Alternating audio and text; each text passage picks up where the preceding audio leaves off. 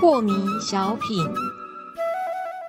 张讲师您好，有一位听众朋友，他想请教讲师，他说啊，呃，讲师你也教了我们在生活上怎么样做人啊，然后也教了我们读了很多的经典，在日常生活中呢，我通常知道我应该怎么做，但是真的要做到利他的事情的时候，我心里有时候会很别扭，会有一股很沉的气息，不舒服的感觉，真的是身心不合一耶。所以他想请教讲师，这是不是因为我的心不正啊？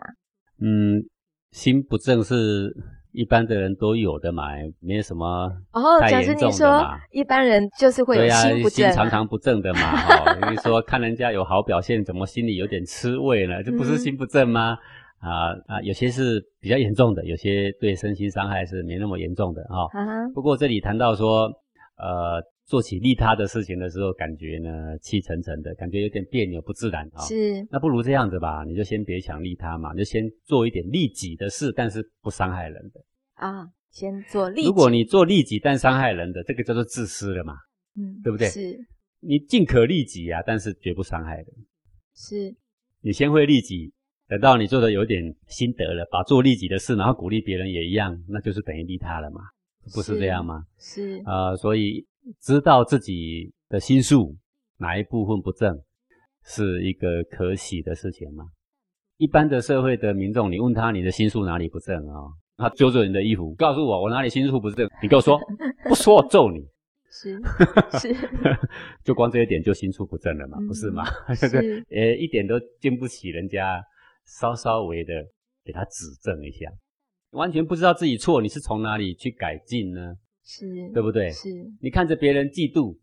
骄傲，你说都说不对，你自己骄傲嫉妒，你一点都不知道，嗯你觉得非常理所当然。我们跟着习性走就是这样，你是毫无自觉的情况，你在嫉妒，你在自私，你在骄傲，你完全都不知道。那你现在知道自己说，哎，我在利他的时候，我发现我这个心术原来是这么的狭隘，哎，这不是很好吗？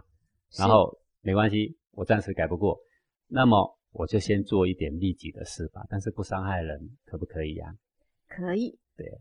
慢慢改正啊，我们就会回到正确的道路上嘛。好，那么讲师，如果现在我知道了我那个自私，然后嫉妒那样心术不正的心，我看到的时候，那我怎么办？那就是把黄庭禅教的东西用上来，一遍一遍的练，肯定会进步的。啊、嗯黄庭禅教你什么呢？当内心有一点点的心术不正的气血正在蠢蠢欲动，就在你胸口方寸之地呀、是肩膀敞开，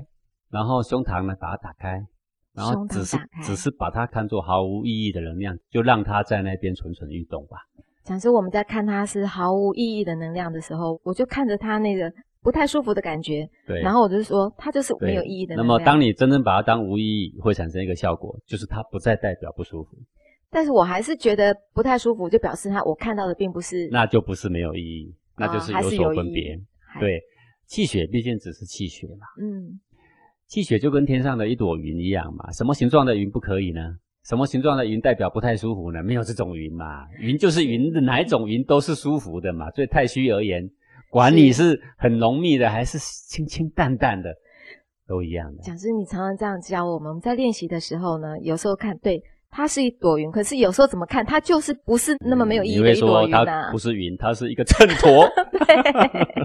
秤砣 是你对它的分别，嗯，对你的胸膛的大自然而言，就是一团的气嘛，不是吗？是好，那么我们很习惯的，哪一种的气血一上来，我就会把它判读为舒服啊，还不舒服，好啊，还是不好啊，可以接受啊，不能接受啊，我要不要发飙啊？那你是一个机器人被城市码给设定了，你根本就没有自由可言。对，当有一天这些云在你胸中飘来飘去，你把那个城市码给拿掉，那个习性给拿掉了，你就发现说，原来你可以轻轻松松，就像太虚一样，任云飘来飘去，无所谓的啦。就不会是机器人了。对，你就不被它带走，你不不会被习性的城市码给设定住。那个时候呢，黄庭禅用在你胸中，你就可以得到大自在。